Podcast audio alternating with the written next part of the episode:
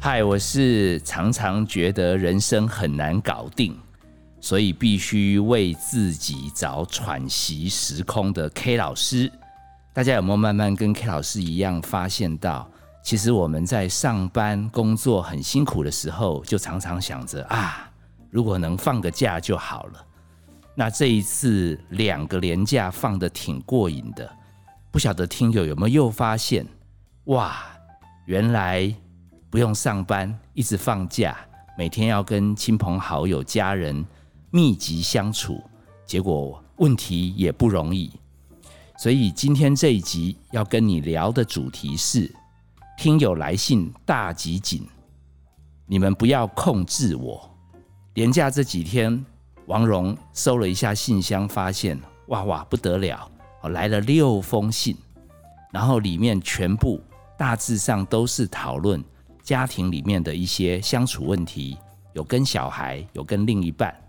那一股脑的，王蓉就把这些信都塞给了 K 老师，说：“哎，上次你都漏信了，这次要不要看看怎么样，帮他们整理一下，赶快回。”那因为就怕之前那个信件太多，到最后忘记回，K 老师试试看，把这些信串在一起回答。好，这几封信基本上都讨论到人际相处问题。好，有一封蛮好笑的，最后当做花絮，我们最后再聊。第一封听友他来信的内容谈的主题是他担心小孩被诈骗，他的来信是这样写的。如同 K 老师在 Podcast 内容中常常提到，这个世代的孩子常常接触到很多网络的讯息，他们从什么 Google 大神啊、抖音啊、小红书一大堆，其实他们也知道网络上充满诈骗。但我的小孩不知道为什么，他好像不能体会天下没有白吃的午餐，还是一直想跟这些直销啊、买东西啊、带货啊去做生意。他甚至觉得有一天他一定要成为一个有钱人。廉价当中，我又在他的桌上发现了一个字条，它上面写着一个人生目标：第一个，我要认真的考统测，好像是考四技二专那一类的；第二个，我一定人生要财务自由独立。好，那我看到他留这个字条，我觉得很开心，因为他有对未来有憧憬。但我忍不住又担心的来问 K 老师，因为孩子在国中阶段就发了一堆网红，然后他们其实有做一些直销的东西。我的孩子会把身上的零用钱、过年的红包钱都去买他们推的产品，想当然尔，最后根本卖不出多少，最后就是各种存货，还有一堆一堆要包装的商品囤在家里。最后也都是靠我这个老妈帮忙丢那些过期而且不知成分的食品啊货品。我一边丢，我一边心里就在淌血。毕竟他这些开销绝大部分都是他自己省下，但是他的零用钱绝大部分都是我们爸妈赚的啊。我们也是很辛苦在赚钱。我看着两年前被骗过的孩子，其实他好像打从心里不觉得。又看到现在桌上这些字条。这个廉价，我心情非常非常的担忧，我很怕孩子又会慢慢再度被诈骗。有的时候我看到那种 KK 园区最后被骗到国外，把自己人生都毁掉的案例，我就在想，我的孩子会不会有一天执迷不悟，一直被骗，最后人生都毁掉？我很懊恼，也不能理解为什么我的孩子。就是不能明白，人生没那么容易呀！要不要脚踏实地赚钱？为什么一心想要带货？我想请问 K 老师，如果你在诊间遇到这样的年轻案例，你会有什么建议吗？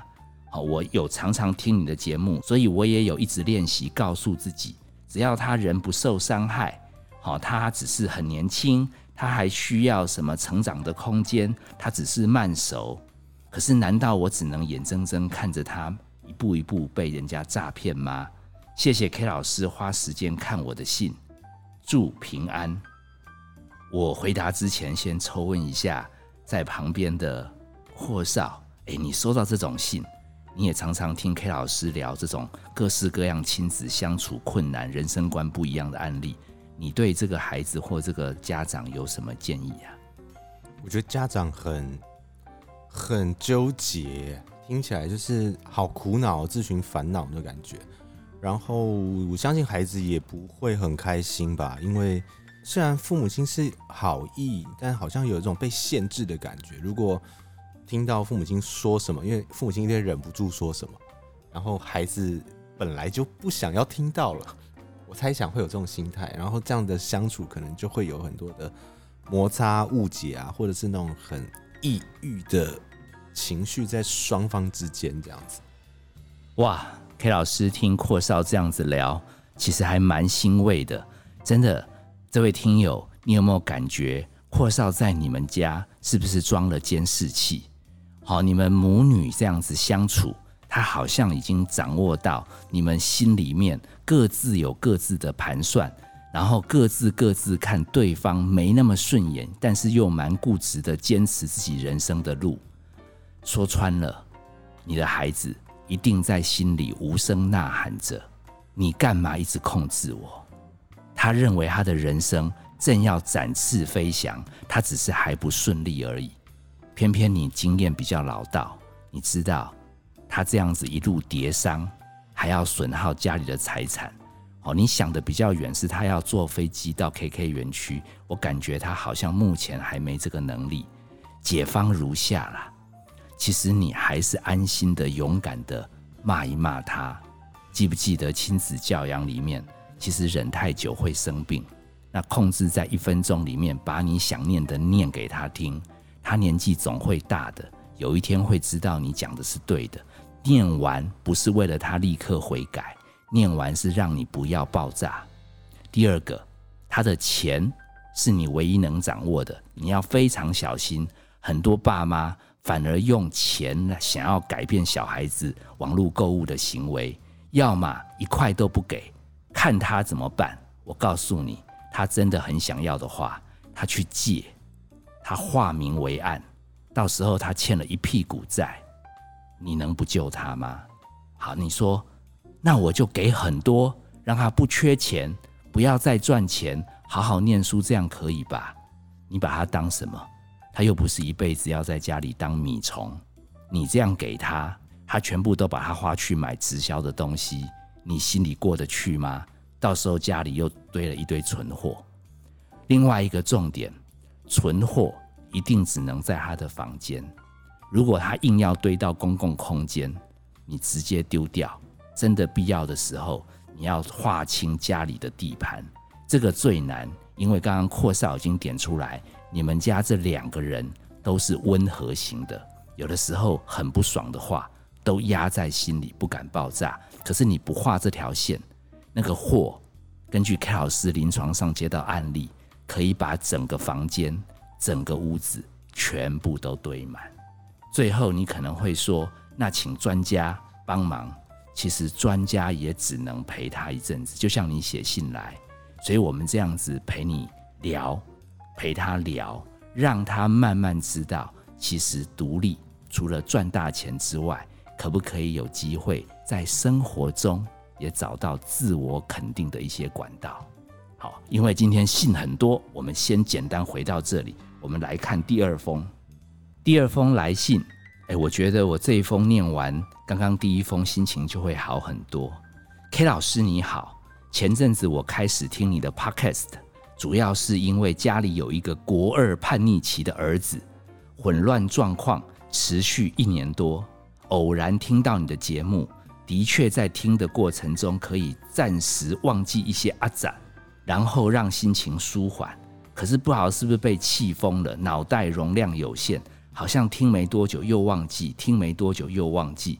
今天鼓起勇气写下这封信，以后我就可以每天专心听这一集。主要是因为我感觉我已经要爆炸了，我真的是来跟 K 老师求助。我跟儿子在最近这个年假爆发了严重肢体冲突，家里的门已经被踹破了，我们也报警，我们最后去医院验伤。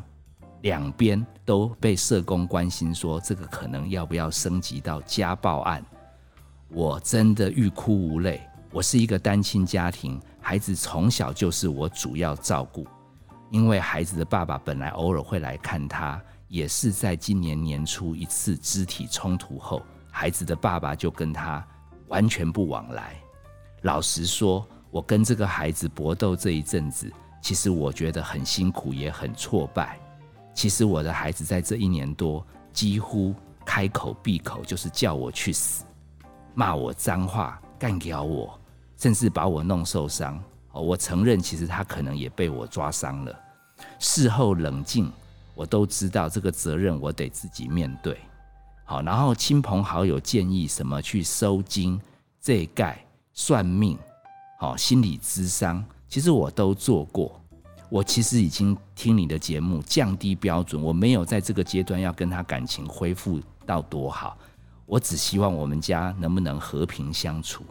小孩念书成绩各方面其实都在中下，好像我跟他讲说，你好好念一下书，不要一直整天划手机，光讲这个就可以引爆全五行，所以我现在都点到为止。好，我承认现在他就应该跟我的关系是空头阶段，我可以降低一些标准，可我觉得我让步以后，他真的不但没有好转。而且越来越嚣张，我觉得他甚至常常故意找我麻烦。他有的时候挑晚上十一二点，好，好像等我要去睡觉，他就窝在厕所说他要洗澡上大号，他把手机带进去，然后我要去敲门跟他讲已经用了一小时了。我们后来就又打起来。这个连假四天，我们已经起了三次冲突。我终于在收假的前一晚，我儿子主动跟我讲。他说他不想再看到我，所以他要去申请住校。我听了一方面松一口气，我们也许不要见面，大家都可以活下来。可是我隔天只是去学校说可以申请住校吗？教官立刻跟我讲，其实我这样做只是把家里的问题推给学校，有一点不负责。K 老师，我想请问一下，到底我该怎么做，才能慢慢把这个风暴？渡过去，我真的不是一个懦弱的人。可是有的时候，我已经有那个念头。你的节目都说青少年会想不开，我感觉有没有爸妈干脆自己也把命了结了，有一个解脱。好，当然这只是我的情绪化，我只是跟你求救。我非常希望在年假之后可以听到您的回信，但是。也希望也不要给你太多压力，因为我知道 K 老师你好像人生压力也蛮大的。霍少不考你了，好难哦。没有，因为刚刚前一家两个人是温水煮青蛙，他们两个人其实都有一点不爽对方，各自追求人生，可是他们都还压抑着自己的性子。这一家是强强对决，顶尖对决。对啊，可是我觉得妈妈气力放尽了，大家都气力放尽，因为最后好像讲那个话有一点绝望，对不对？对，因为我能感受到信件里面所有该做的、能做的、能思考的，然后呃能能协助的，这个妈妈都很勇敢去面对，就是她宁愿把力量花在对的地方上，她也不希望浪费时间。那我觉得我听起来是她尽力了，对，那该怎么办呢？我我我我真的被考倒了，因为我完全不是一个专家，所以我如果经历到我真的问天问人的时候，我觉得那是一种很深的无助感。K 老师有几集其实聊到把心理在完全没有办法承受的痛苦，尤其在自己健康或者人际关系上要怎么释怀，提出过一个叫丧我法，就是这些事情。真的都是你非要面对解决的吗？加一个问号，孩子就非要认真读书吗？哦，孩子的成长就一定是爸妈的责任吗？好，你不加这个吗？你觉得这有什么好怀疑的？本来就应该每个人都要为自己负责，但是面对这个漫漫的人生，终究一场空，有必要把人生旅行当中的点点滴滴。看得那么执着吗？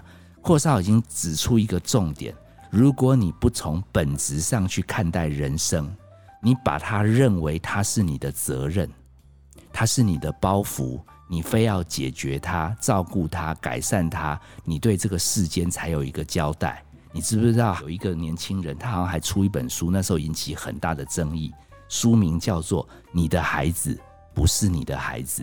我觉得那个话也太劲爆了，真的伤了蛮多家长的心。那我们中肯一点，嘿，给你的建议是：你的孩子就是一个孩子，他可能是邻居的小孩，可能是路上的一个行人。我们看他有些作为看不惯，我们点到为止。其实你听我们节目已经抓到点，只是在核心的地方，你终究是比较有责任心，你过不去，你真的已经尽了全力了。你现在在这样子执着，非要把你孩子挽救回来，我担心可能会两败俱伤，甚至出人命。所以，怎么样让你先稳住？怎么样让你先不要生气？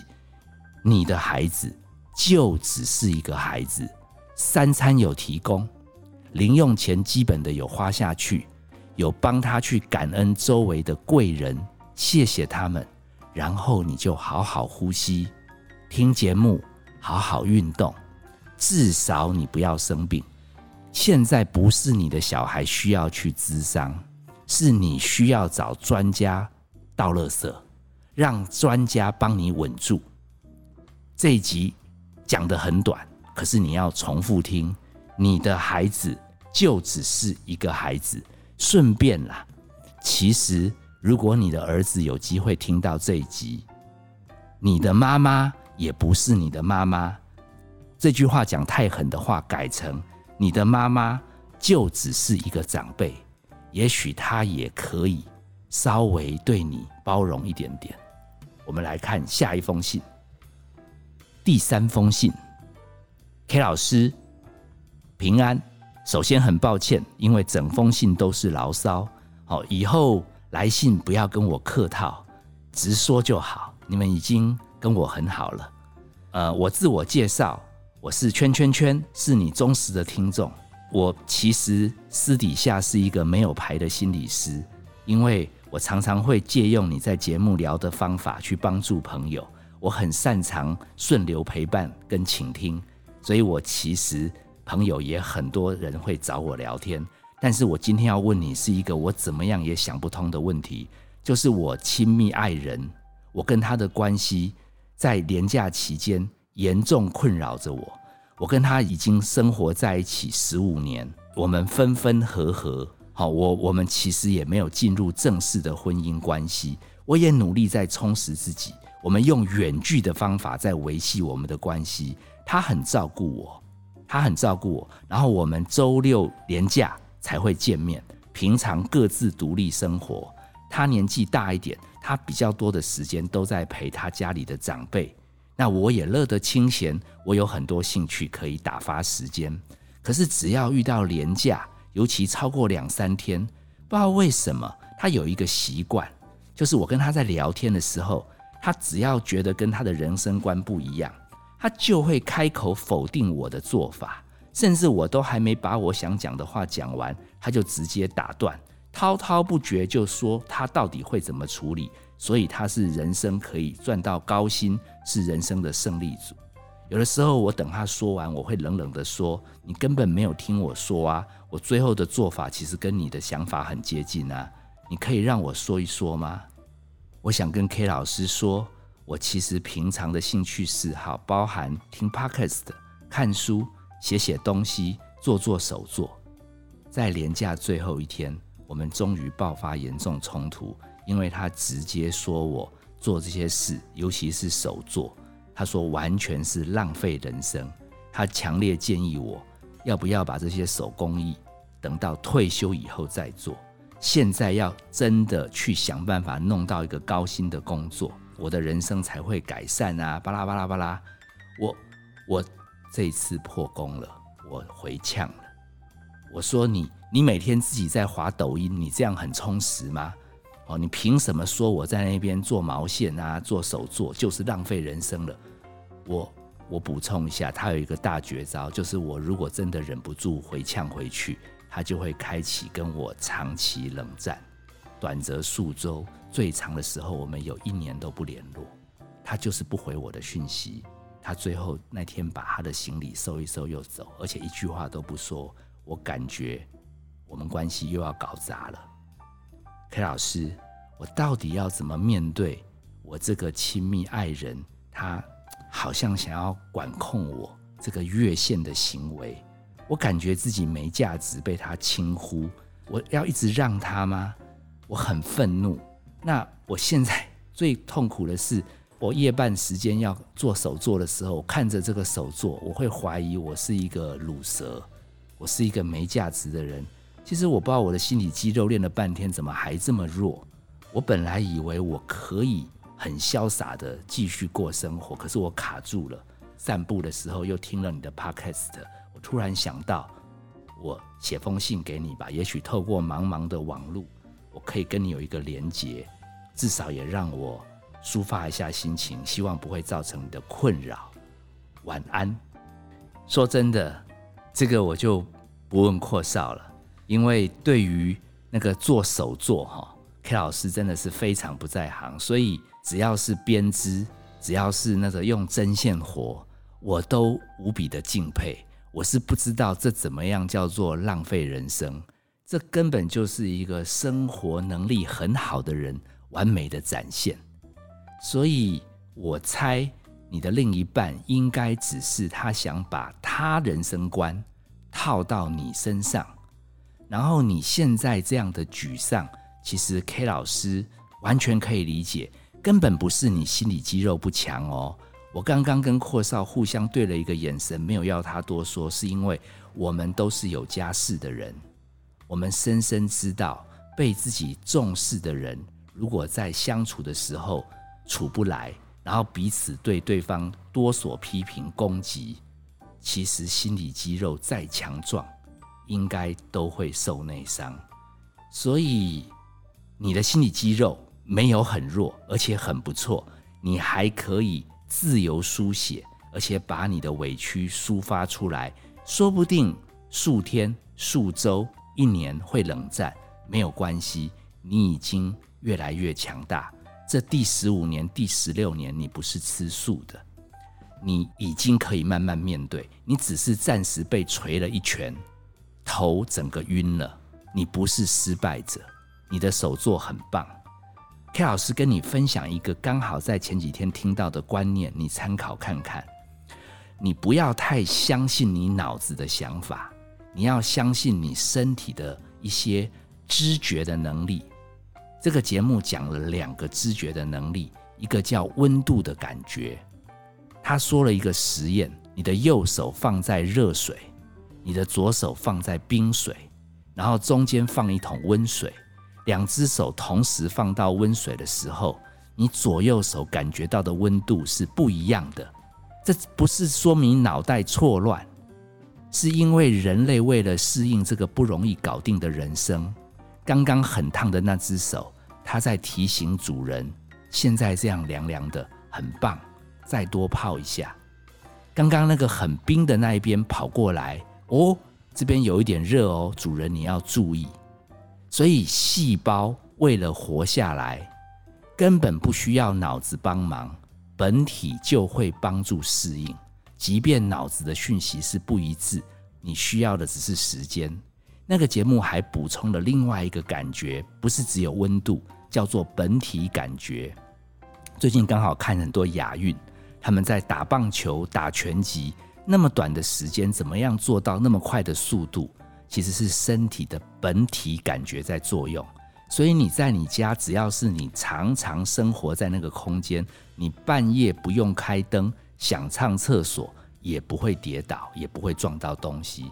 他告诉我们什么呢？其实人人都有机会挥棒打棒球、打拳击，可是你只有像他们从小练到成为国手，你才可以练到成为反射动作那么强。所以你相信 K 老师，你是我们忠实听友，你完全没有问题。你正在需要时间适应，而且继续练下去，你会越来越强壮。我想要补充插个话，就是刚刚说心理集中练再强也是会受伤，可是啊，我觉得你已经有很多疗伤的工具，就像听我们节目，然后找 K 老师，呃，手工艺还有写信，我相信一定很多。那我觉得找到疗伤的方式，这个很棒。就给一点点时间，而且你做的很好啊，阔少真是暖男。最后一封信蛮好玩的，哎，听友一起也听听看。亲爱的 K 老师，我最近看雅韵，看到小戴的贴文，真的很难过。哎，我们王蓉还特别把小戴的贴文也贴出来。小戴的贴文写什么呢？小戴贴文说他打输了嘛，对于今天自己的表现感到非常失望，辜负了全国。球友的期待，我想我需要克服还有解决的难题都在我自己身上。好，最后我也很想感谢在这个赛会上给我支持的所有的球迷跟朋友，谢谢你们哦。还有真的要对不起，在我最后一届亚运赛没能帮国家多领一面奖牌，抱歉。好，这位听友可能看到小戴的贴文，感觉小戴很难过。他说：“他觉得小戴背负太多粉丝的期待、球迷的期待，结果反而表现不如预期。”他说：“如果 K 老师你是他的心理咨商师，你是他的运动心理师，你会怎么来安慰他吗？”有机会的话，我来找找运动心理师来跟大家聊。我其实想跟这位有一点担心小戴的粉丝说一句话：“你放心啦。”其实他是世界第一的选手，他的心理肌肉比 K 老师还强一百倍。他不晓得受过多少伤，吃过多少苦，他还能选择再站起来面对他的人生。他在示范的只是每一次低潮，他书写一下，整理一下。听说他最近去参加下一个锦标赛，又开始赢球啦。好，不过 K 老师也要呼吁，其实。有的时候，我们当别人的粉丝看到我们的偶像受伤，我们心里也很难过。不要忘记哦，其实粉丝也是需要自己疗伤的。我是 K 老师，谢谢你收听心理治疗师。本节目由金星文创制作，相关的节目你可以在各大 Pocket 平台收听。如果你知道你身边有一些亲朋好友，甚至公司的同事也在廉价当中受了伤。不妨把我们今天这一集转给他听，相信可以从 K 老师与阔少的分享中得到一些元气，在生活中再出发。我们下集见，拜拜。